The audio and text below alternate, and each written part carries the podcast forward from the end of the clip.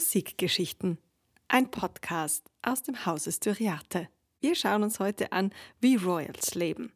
Oder wenn man es so ausdrückt, wie es auf den Klatschspalten der Magazine steht, die beim Friseur oder im Wartezimmer herumliegen, so liebt und lebt der Hochadel.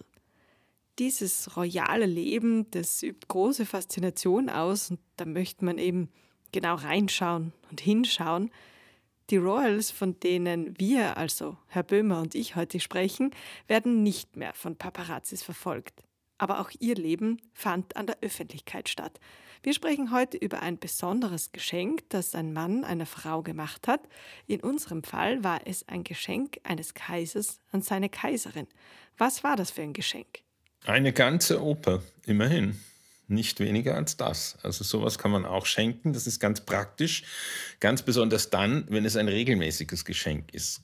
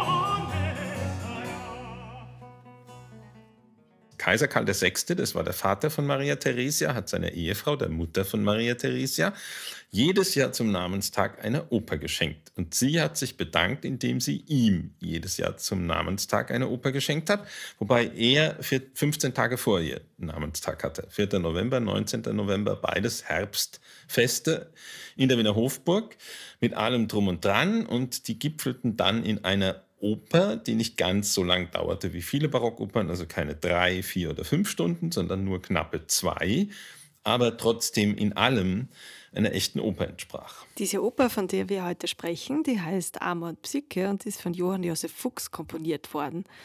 Ähm, das war ein echter Checker, wenn ich das so sagen darf, denn der hat es vom Bauernbub zum Hofkapellmeister geschafft. Da haben wir in der letzten Podcast-Folge schon drüber gesprochen. Jedenfalls war diese Oper nicht dazu gedacht, dass sie viele Leute hören und schon gar nicht, dass sie mehr als einmal aufgeführt wird. Das war also ein super exklusives Ereignis zum Namenstag der Kaiserin. Wenn ich damals, also wir gehen jetzt 300 Jahre zurück in der Zeit, Kaiserin war, wie muss ich mir dann meine Party zum Namenstag oder zum Geburtstag vorstellen? Naja, also unsere Zuhörerinnen, die sich mit der Biografie der großen Fürstinnen unserer Zeit beschäftigt haben, ich sage nur ähm, Grazia Patricia oder ähm, also Grace Kelly, die dann mutiert zur Fürstin von Monaco oder ähm, auch die Queen meinetwegen oder auch äh, Princess Diana sahen die alle immer so glücklich aus. Also die Queen schafft es ja komischerweise immer ein Lächeln auf den Lippen zu haben und mit eiserner Disziplin alle zeremoniellen Pflichten zu absolvieren aber die stammt eben aus einer anderen Generation. Die jüngeren Frauen, denken Sie mal an die Ehefrau vom jetzigen Fürsten von Monaco, die kommt ja aus einer ganz anderen Welt und die sahen eigentlich bei all diesen stundenlangen Hofgala-Tagen, sahen die eigentlich oft sehr unglücklich aus. Also Dazu muss man geboren sein und die Mutter von Maria Theresia war das insofern nicht wirklich, als sie Protestantin war. Sie war Lutheranerin und die musste mit großem Aufwand und sehr großem Widerstand erst dazu überredet werden, katholisch zu werden, damit sie den zweitgeborenen Sohn von Leopold I. heiraten konnte. Das wollte die eigentlich gar nicht. Also sie blieb ehrlich gestanden auch, glaube ich, bis zu ihrem Lebensende überzeugte Lutheranerin. Aber gut, sie hat dann alle äußerlichen Pflichten erfüllt, hat ihrem Ehemann dann zwei gesunde Töchter geschenkt und einen Knaben, der aber leider früh verstorben ist, sodass dann ja die, dieses Problem entstand, der Maria Theresia die Nachfolge zu sichern. Aber das ist eine politische Frage. Und 1720 waren die Mädels, war die Maria Theresia schon da, also ja, drei Jahre alt und sie waren schon glücklich, eine glückliche Familie. Und die Kaiserin hatte natürlich dann schon hohe Professionalität ähm, im Erfüllen solcher Pflichten. Aber das war schon extrem anstrengend. Also der Tag beginnt, so ein klassischer Hofgala-Tag beginnt erstmal mit einer endlosen Prozedur zur Herrichtung der Kaiserin. Also die steht dann auf und ein ganzes Heer von Coiffeuren, ähm, wir würden sagen Modeschöpfern, Modedesignern fällt über sie her, um aus der, aus der jungen Frau, die da aus dem Bett gesprungen ist oder gestiegen ist, dann das zu machen, was man dem Hof vorführen kann. Eine lebende Statue aus Prunkbarockkleid, Prunkschminke, Prunkpuderfrisur, Prunkjuwelen. Also da dürfte es ja nichts fehlen. Also die ging wie so eine behängte Statue durch den ganzen Tag. Das war schon anstrengend genug. Und dann kam der von ihr nicht besonders geschätzte katholische Gottesdienst erstmal morgens, also natürlich eine Festmesse, selbstverständlich die auch ähm, den Sinn hatte, dass man danach sehr gut den Handkuss absolvieren konnte, also die offizielle Ehrbezeigung der weitgehenden Hofschichten vor der Kaiserin, also die ganzen Kammerherren und Hofdamen und das Ganze, was das so, die Hundertschaften von Höflingen, die sich dann einfinden mussten, um ihre um ihre Ossequi zu bezeigen, ihre Ehrbezeigung zu leisten. Da haben 100 Menschen ihre Hand geküsst. Das kann man sich in Zeiten wie heute ja überhaupt nicht mehr vorstellen. Ähm, das muss ja ewig gedauert haben, diese Handkussorgie. Naja, also so, so wird es immer gesagt, der Handkuss, aber das war sicher nur für die Herausgehobenen. Aber irgendeine Form von Gratulation. Die Queen geht ja auch ganz brav und schüttelt die Hände. Händeschütteln war damals, würde ich sagen, noch, habe ich jetzt nicht überprüft, müsste man die Kulturhistoriker fragen, noch nicht wirklich die Form der Begegnung zwischen einem von Gott eingesetzten äh, Herrscherpaar und seinen Untertanen. Das ist mehr, Händeschütteln ist ja etwas Joviales fast schon, was so, so gleichen Rang signalisiert. Aber der berühmte Knicks, den man ja aus den Sissi-Filmen kennt, dieses wie kann ich, wie, wie muss ich jetzt der Kaiserin begegnen? Das war fürs frühe 18. Jahrhundert sicher noch eher noch formeller. Also also diese, diese, dieses Defilé der Gratulierenden nach dem Hofgottesdienst war schon mal sehr anstrengend. Dann kam das Mittagessen, was vor der versammelten Hofgesellschaft stattfand. Man tafelte einfach, während die anderen zugesehen haben. Und wie viele haben da zugesehen? Naja, Hunderte. Hunderte? Ja, also, also eine Hundertschaft wird schon gewesen sein. Und der Kaiser, die Kaiserin und die Maria Theresa, die Kleine und wer da noch dabei war von der Verwandtschaft saß dann da wie auf dem Präsentierteller und musste dann diese 16 bis 20 Gänge absolvieren. Ähm, alles im offiziellen Ornat. Das war also der offizielle Teil eines solchen Namenstags. Und das begann in den frühen Morgenstunden, war extrem anstrengend. Und wenn das rum war, dann hat es die Kaiserin schon fast geschafft. Dann kam nämlich die Namenstagsoper. Und für die Namenstagsoper zog man sich in die Privatgemächer zurück. Das heißt, es waren nicht mehr alle zugelassen. Es war nur ein sehr exklusiver Kreis von Zuhörern, der in einen der Säle der Hofburg eingeladen wurde, wo eine extra eine Bühne errichtet worden war. Also so eine Namenstagsoper war nicht nur deshalb exklusiv, weil sie nur einmal gespielt wurde, sondern weil alles an ihr nur einmal war. Es wurde eine Bühne nur zum Ereignis errichtet, danach wieder abgebaut. Es würden Bühnenbilder extra zum Ereignis gemalt und danach verbrannt oder was immer umfunktioniert. Also es war alles nur für diese zwei Stunden. Und wer dort dabei war und das miterleben durfte, der gehörte natürlich zum, zur Crème de la Crème. Also wenn wir jetzt vom exklusiven Zutritt zu den Privatgemächern sprechen, dann ist das ja ein bisschen was anderes und das andere Dimensionen als unsere privaten Wohnzimmer zu Hause. Was ist privat so am Wiener Kaiserhof? Hm, naja, die Hofburgräume, das kann man sich ja ungefähr vorstellen. Also richtig große Barocksäle, sicher in einem Saal. Und da wurde ja schon erstmal ziemlich viel Platz gebraucht für die Bühne, denn eine Barockbühne braucht immer die Möglichkeit, Kulissenstraßen hintereinander zu staffeln für diese perspektivischen Kulissen. Also die muss relativ tief sein. Das brauchte man erstmal. Davor musste dann das Orchester platziert werden. Aber es gibt so, es gibt ja sehr viele Zeremonialprotokolle über diese Tage vom Wiener Kaiserhof und die Kollegen Historikerinnen aus Wien haben sehr schöne Details dann gefunden. Unter anderem, dass die Maria Theresia mal darauf bestanden hat, dass bei einer solchen Gelegenheit die Bühne noch größer gemacht wird, damit nur 100 Menschen zuschauen konnten. Mehr waren nicht zugelassen. Aber gut, 100 Menschen in einem Saal. Also stellen Sie sich mal die Säle vor, in denen Historiate spielt oder auch Rekreation. Das wenn, wenn das klein ist, 100 Zuhörer, also immer, immer gedacht auf Barocksesseln mit Reifröcken, die Herren mit Degen, also mit einem gewissen Abstand, nicht sehr eng gesetzt, ähm, dann, dann hatten die Säle schon stattliche Ausmaße. Ja, richtig komfortabel wird das wohl auch da nicht so gewesen sein. Das Kerzenlicht hat die Luft stickig gemacht, die hunderten Leute im Saal. Naja, einen Vorteil hatte die Kaiserin. Also sie und ihr Mann hatten ja, wie gesagt, im November Namenstag, da wird es ja früh dunkel. Also wenn so am frühen Nachmittag äh, dann die, die Serenata gespielt wurde, dann waren die Säle der Hofburg nicht mehr hell. Und dann konzentrierte sich alles darauf, ein Bühnenlicht zu erzeugen, was schon anstrengend genug war mit den damaligen Beleuchtungsmöglichkeiten. Und dann, die Kaiserin saß zwar da, da aber sie in der Mitte, also die, das Kaiserpaar saß immer am zentralen Punkt auf einem kleinen Podest, was mit einem kostbaren Teppich ausgelegt war. Dann hatten sie so Lehnsessel und so, sie konnten von jedermann gesehen werden. Das war Tradition. Also man saß noch nicht, wer die Sissi-Filme kennt, weiß, äh, Sissi kommt mit Franz Josef in die Mailänder Skala und dann gehen sie natürlich in die Königsloge, hinten am Ende des, des, des Logen, der Logenränge. Aber das, diese, es gab auch in Wien in der Hofoper eine Rückloge, aber die hat das Kaiserpaar nie benutzt. Das Kaiserpaar saß immer ganz vorne in der ersten Reihe, in der Mitte, erhöht, um von allen gesehen zu werden und damit auch alles, was auf der Bühne sich abspielt, sich perspektivisch auf diese Mitte hin äh, bewegt. So. Aber unter normalen Umständen, äh, in der normalen Oper, die stärker beleuchtet war, äh, wären sie trotzdem wie auf dem Präsentierteller da gesessen. Aber bei diesen, Hof, diesen sogenannten Kammerfesten, also diesen Serenate, äh, glaube ich das gar nicht. Also sie hatte wirklich ein relativ, zwei relativ entspannte Stunden. Alle, die dort geladen waren, saßen ja auch nicht in, in einem Logentheater um sie rum, sondern hinter ihr und die haben sich dann mit den Blicken auf die Bühne konzentriert, so wie sie auch. Sie konnte das mal richtig genießen ja, über die stickige Luft und was alles noch so dazugehörte, macht man sich vielleicht besser keine Gedanken, was das 18. Jahrhundert betrifft. Und, ähm, und dann hat man das sicher sehr genossen, denn es war ja eine erstklassige Aufführung.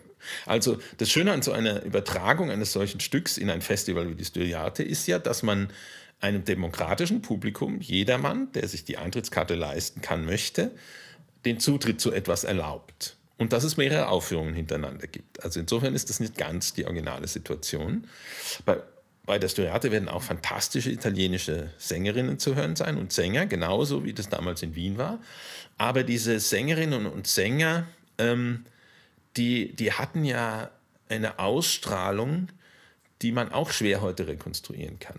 Schon allein von ihrem Auftreten her. Seine Primadonna die zog immer einen Schleier nach sich, dann gab es irgendwelche Pagen, die diesen Schleier äh, vom Boden hochhoben. Also jeder von diesen Opera Seria-Sängern, die waren ja selbst wie so kleine Könige. Mit so völlig irrwitzigen Kostümen, die die Herren immer mit irgendwelchen Helmen, mit, mit riesen Federaufbauten und die Frauen auch mit den, mit den ausladendsten Frisuren. Also das war schon ein auch sehr kunst, kunst künstliches Produkt. Es war so wie, wie, wie eine, wie eine Top-Modenschau kombiniert mit einem musikalischen Ereignis, mit prachtvollsten Dekorationen. Da durfte es natürlich an nichts fehlen. Das war also die volle Show ganz exklusiv für eine einmalige Aufführung gedacht. Äh, denn hätte man das mehrmals gespielt, hätte man ja die Exklusivität des Augenblicks zerstört. Um, um was ging es denn jetzt eigentlich bei dieser kleinen oder großen Show? Genau, also das, Sie haben es passt genau. Groß, klein ist genau der Widerspruch. Also wenn man heute an die Opern von Fuchs denkt, also wenn so die, die Menschen, die sich auskennen, die Musikwissenschaftler darüber reden, sagen sie immer, na der Fuchs hat ja nicht die großen Opern am Wiener Kaiserhof geschrieben, sondern nur die Serenaten. Aber wie wir jetzt schon festgestellt haben, war ja diese Serenata etwas sehr viel Exklusiveres als die große Oper, die den Karneval über gespielt hat, jeden Abend wo, oder dreimal in der Woche, wo viele rein konnten in die Logen. Und ähm, sie war ja nicht weniger, von der Qualität her, nicht weniger, nicht weniger ausgezeichnet, nicht weniger brillant, nicht weniger großartig. Ein, ein Star-Ensemble. Ähm, und diese Oper, die jetzt für den Namenstag 1720 ausgewählt wurde, beschäftigte sich mit der griechischen Mythologie, mit Sagen aus dem Altertum. Das war die eine Möglichkeit. Das hat man sehr oft gemacht bei diesen Namenstagsopern ähm, weil die Mythologie, also wenn ich etwas einer Kaiserin erzählen möchte, dann habe ich wenig Möglichkeiten, Figuren zu finden, die höher gestellt sind als eine Kaiserin. Also es auch wenig Sinn, dass ich Julius Caesar auf die Bühne bringe oder Kleopatra oder Marcus Antonius oder wen immer, weil die Kaiserin wird immer das Gefühl haben, was sind denn das für Fuzis? Die stehen ja fünf Kilometer unter mir. Ich bin vom Rang her die höchste Herrscherin Europas. Also was ist über den, über den Herrschern noch anzusiedeln? Die Götter natürlich. Und obwohl die Elisabeth Christine als gläubige Lutheranerin natürlich an den einen Gott glaubte, den christlichen Gott in der dreifaltigen Aufspaltung, ähm, war sie wie alle gebildeten Menschen des 18. Jahrhunderts immer auch an diesen mythologischen Figuren interessiert, die an den, an den olympischen Göttern und all ihren sehr merkwürdigen Abenteuern. Das haben die, wir haben als Kinder ja Gustav Schwab, die Sagen des klassischen Altertums, habe ich als Zehnjähriger mit Begeisterung gelesen. Daher kennen wir das, aber für die Menschen im Barock war das alles ganz noch real. Also zum Beispiel haben sich die Wiener Kaiser von einerseits von Herkules hergeleitet, andererseits von Aeneas. Und also es gab sozusagen für die Kaiser eine mythologische Ahnenreihe von großen Helden, die bis in die Antike zurückreichte. Und äh, deshalb waren für die diese Gestalten viel realer als, und auch wichtiger für die Propaganda als für unser einen. Das ist jetzt, sind nicht nur schöne Geschichten. Aber die Geschichte, die man dann 1720 erzählt hat, die von Amor und Psyche, war schon etwas ausgefallen. Also das, diese Geschichte wurde nicht so oft erzählt. Und ja, das hängt natürlich mit, mit, mit der Story zusammen mit der Liebesgeschichte, um die es da geht. Und wie geht jetzt diese Liebesgeschichte? Naja, vielleicht Amor und Psyche kennt man vielleicht, wenn man so Kunst interessiert ist, am ehesten von einer sehr schönen Staatengruppe von Canova, einem fantastischen italienischen Bildhauer des späten 18. Jahrhunderts.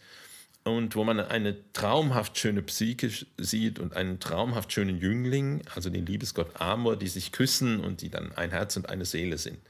Das ist aber erst ganz am Ende der Geschichte. Also ähm, die Psyche ist eine junge Frau aus Griechenland, eine Prinzessin, die so schön ist, dass, er der, dass sie der Venus die Show stiehlt. stiehlt. Also äh, das ist natürlich, muss man erstmal fertigbringen, schöner zu sein als die als die Liebesgöttin. Es erinnert so ein bisschen an Schneewittchen oder wer ist die schönste im ganzen Land.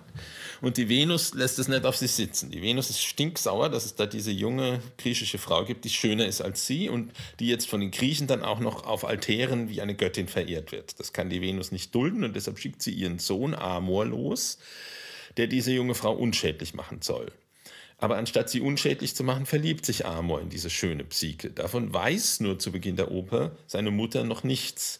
Sie ist also der festen Überzeugung, weil ihr das auch von Merkur, dem Gott, dem Götterboten, der ja immer ein schlauer und sehr intriganter Mensch ist, eingeredet wird, ähm, dass angeblich der Amor seine Pflicht getan hat und diese und dafür gesorgt hat, dass sich die Psyche, das war nämlich der Auftrag, in ein Ungeheuer verlieben soll. Und in diese zentrale Geschichte, also die Psyche verliebt sich scheinbar in ein Ungeheuer, spielt eine sehr populäre Märchengeschichte hinein, die alle kennen, nämlich Die Schöne und das Biest.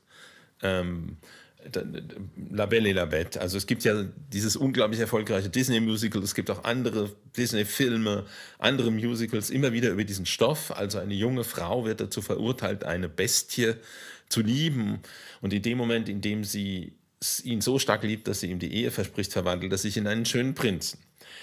Ähm, da ist es jetzt anders. Also dieses Ungeheuer existiert nur in der Vorstellung von Psyche und in der von Venus. Und Amor tut so, als, also Amor hm, tut so, als im Grunde tut so, als wäre er dieses Ungeheuer und sagt deshalb zu Psyche, dass sie nicht, ihn nicht sehen darf. Das ist die, der, der Auftrag. Ja, also es ist sozusagen, wenn man es jetzt ganz modern und ganz brutal sagt, haben die die ganze Zeit anonymen Sex, der ganz unbeschreiblich sein muss, weil die Psyche ist eigentlich überglücklich, aber sie möchte ihren Liebhaber halt auch mal sehen. Und das spielt sich alles irgendwie immer nachts ab und tagsüber sitzt sie in einem traumhaft schönen Palast, wo sie alles hat, was sie braucht. Und wie die Frauen so sind, ist halt trotzdem unzufrieden. Also es fehlt noch was. Es fehlt das Gesicht ihres Lovers alles andere scheint sie ja wohl zu kennen von dem Lover. Deshalb ist es immer so etwas unlogisch, dass sie glaubt, dass das ein Ungeheuer ist, weil, naja gut, also wir gehen jetzt nicht in die Details. Und dann, ähm, Und dann gibt es in dem Stück, im Originalstück von Fuchs, gibt es noch zwei böse Schwestern von ihr. Das kennt man ja auch so, aus so vielen Märchen. Auch bei La Belle et la Bête, äh, die Schöne und das Ungeheuer, gibt es auch natürlich zwei böse, missgünstige Schwestern. Und äh, genauso in, bei Aschenbrödel und so weiter. Ja. Und also und die reden der Psyche ein, dass der, der sie da allabendlich mit diesem Supersex bedenkt, dass der ein, äh, nicht nur ein Sexmonster ist, sondern ein echtes. Und weil sie das so schrecklich fürchtet, deshalb zieht sie nachts los mit einer Laterne in der Hand oder einer Fackel oder einer Kerze, wie auch immer, und äh, um den im Schlaf zu überraschen und zu sehen, wer das nun wirklich ist. Und dann sieht sie, dass es der traumhaft schöne Amor ist. Und in dem Moment ähm, fällt aber ein Tropfen von der Kerze oder dem, der Lampe runter und verbrennt den Flügel von Amor oder fällt ihm, das heiße Wachs fällt ihm auf die Haut, da gibt es unterschiedliche Varianten. Er erwacht und erkennt, dass sie sein Gebot übertreten hat. Das kennen auch viele Opernbesucher aus dem Lohengrin natürlich. Im Lohengrin sagt der Lohengrin ja auch, nie sollst du mich befragen und sie tut es dann trotzdem.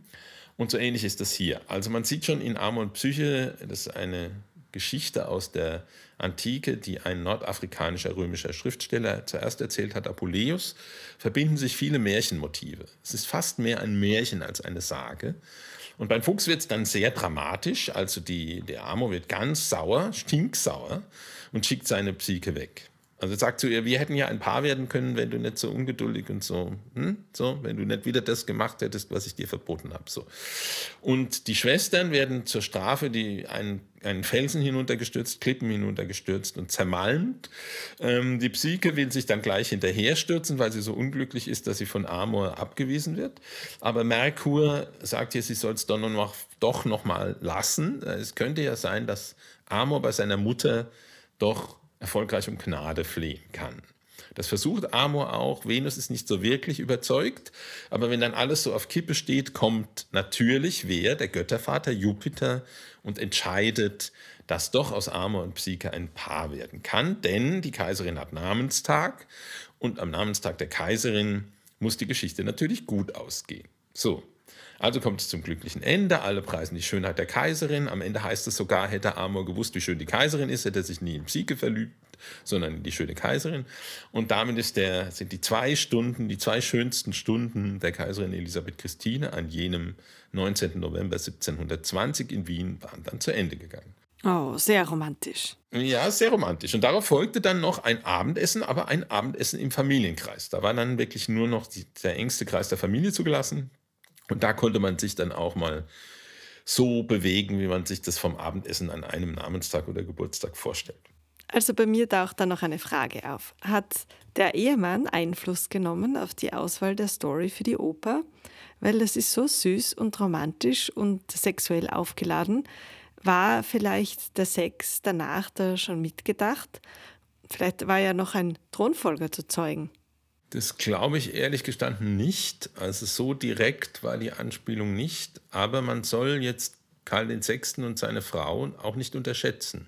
Die waren keine Kostverächter. Also unter dem Bruder von Karl VI., dem Josef I., der war ein sehr kriegerischer Kaiser. Der hat also den Krieg, der hat sich ja im Spanischen Erbfolgekrieg mit dem Sonnenkönig herumzuschlagen gehabt, dem Reich, und hat diesen Krieg auch nach Italien getragen, weil er unbedingt Italien erobern wollte. Und es ist ihm dann geglückt, er hat Mailand erobert und er hat Neapel erobert für, also mal eigentlich offiziell fürs Reich, aber letztlich für Österreich. Und, ähm, und deshalb sind auch die Opern, die der Fuchs für den geschrieben hat, also die Namenstags Serenate, sind auch sehr kriegerische, sehr politische Stücke. Da spielt die Liebe immer nur so eine Randrolle. Und ähm, beim Karl VI. war das anders. Der und seine Frau, die haben irgendwie das Galante nach Wien gebracht. Auf einmal geht es um, um Amoröses und das ist auch wirklich schön. Die Musik vom Fuchs wird dann auch ganz anders. Die wird so, so galant und so, so, so liebreizend und so ansprechend und so schmeichlerisch. Und also man merkt schon, dass der Fuchs mit seinen 60, der war ja leider auch kinderlos in seiner glücklichen Ehe, dass der ähm, das schon zu schätzen wusste und auch zu formulieren und zu beschreiben wusste in der Musik, dieses, dieses Schmeichelnde, dieses Amoröse. Und wir sind da ganz am Anfang des sogenannten galanten Zeitalters und da hatte Wien schon was dazu zu sagen. Also insofern äh, ist es nicht ganz von der Hand zu weisen, dass Galanterie, also das ist jetzt der Ausdruck des 18. Jahrhunderts für das, was wir Anmache oder letzten Endes auch Sex nennen würden, ähm, dass Galanterie äh, dort eine gewisse Rolle spielte. Aber vielleicht nicht ganz so direkt wie die Oper ist das Aphrodisiakum, das den Kaiser dann ermuntert, an, in dieser Nacht alles zu geben bei seiner Elisabeth Christine. Das wäre, glaube ich, etwas kurz äh, gedacht. Okay, aber es war ja ein Kaiser, der diese Oper in Auftrag gegeben hat, der ja auch immer politisch denken wird und muss. Gibt es da auch eine politische Komponente in dieser Oper? Also in dieser jetzt ausgesprochen nicht. Ähm, das ist ja für ein Geschenk, das dann der Kaiserin gemacht wird, ja auch eher nicht ganz üblich. Also das wäre eher umgekehrt, wenn die Kaiserin für ihren Mann einen Namenstagsserenate in Aufdruck gibt, dass dann politische Botschaften damit transportiert werden. Aber das Schöne an dieser Periode im Leben der beiden Eltern von Maria Theresa ist eben, dass das Politische gar keine so große Rolle mehr spielte. Denn Habsburg hatte auf allen Schlachtfeldern gesiegt. Der spanische Erbfolgekrieg war abgeschlossen. Spanien hatte man zwar abgegeben an einen Enkel Ludwigs XIV., aber man hatte eben Italien, die italienischen Eroberungen gesichert. Man hatte vieles andere dazu gesichert. Man war befriedet, weil auch auf dem Balkan Ruhe herrschte nach den glänzenden Siegen von Prinz Eugen. Eroberung von Belgrad 1717, also es lag alles dann schon zwei, drei Jahre zurück und die Wiener hatten eigentlich ihre Ruhe und konnten sich sonnen in ein endlich mal Frieden, haben sich die Wiener wahrscheinlich gedacht und das haben sich auch die hat sich auch das Kaiserpaar gedacht. Also das sind eigentlich friedliche, amoröse, galante Geschichten, die da erzählt werden. Was daran politisch ist, ist, dass, ähm, naja, dass man, also der politischste Akt in der Psyche ist, dass sich der Kaiser den berühmtesten Dichter Italiens geschnappt hat und den nach Wien geholt hat. Das war ein sehr politischer Akt, weil äh, die Vorherrschaft der Habsburger in Italien war massiv mit Mailand und Neapel und, ähm, und das unterstrich man gerne kulturell indem man die besten Sänger Italiens nach Wien holte, die besten Komponisten nach Wien holte und in dem Fall sogar den besten Textdichter. Und darauf war der Kaiser sehr stolz, das weiß man aus den Briefen von Apostolo Zeno an seine venezianischen Freunde, dass ihn der Kaiser immer wieder ausgezeichnet hat. Er hat ihm einen, einen riesigen ihn eine riesige Summe bezahlt, ein, ein, das Jahresgehalt eines, eines, eines dieser Kastraten, nur zum Dank für diese eine Serenata, weil der Text so schön war. Und da der Kaiser fließend Italienisch sprach, in, am Wiener Kaiserhof sprach man einfach fließend Italienisch. Und man verstand es auch komplett. Und äh, der Kaiser, wenn der Zeno zur Audienz empfing, hat er sich mit dem immer stundenlang über italienische Literatur unterhalten. Also auch das, ähm, äh, Italien lag nahe, sehr viel näher, als es heute an Wien liegt. Und man hatte einen viel stärkeren Italienbezug. Also Wien war sozusagen eine, eine Außenstelle von Italien operntechnisch gesehen, literaturtechnisch gesehen, musikalisch sowieso. Und das verkörperte der Karl VI. mit großer Überzeugung. Also Bella Italia übte schon eine sehr große Faszination aus. Ja, auch bei uns in der Storiate wird es in diesem Sommer italienisch, denn Alfredo Bernardini mit seinem C4-Orchester kommt zu Besuch. Er ist der musikalische Leiter von Armer und Psyche – dieser Oper, die der Kaiser der Kaiserin zum Namenstag geschenkt hat, die von Johann Josef Fuchs komponiert wurde. Sie ist zu hören und zu sehen im wunderbaren Hof von Schloss Eckenberg am 25., 26. und 28. Juni 2021. Wir werden aber auch alles vorbereiten dafür, dass Sie dieses Ereignis digital verfolgen können. Wir hoffen jedenfalls, diese Podcast-Folge hat Ihnen gefallen. Wir freuen uns sehr, wenn Sie uns eine 5-Sterne-Bewertung dalassen und freuen uns auf das nächste Mal. Falls Sie Fragen haben zu dieser Podcast-Folge, schicken Sie uns doch einfach ein E-Mail auf info.styriate.com.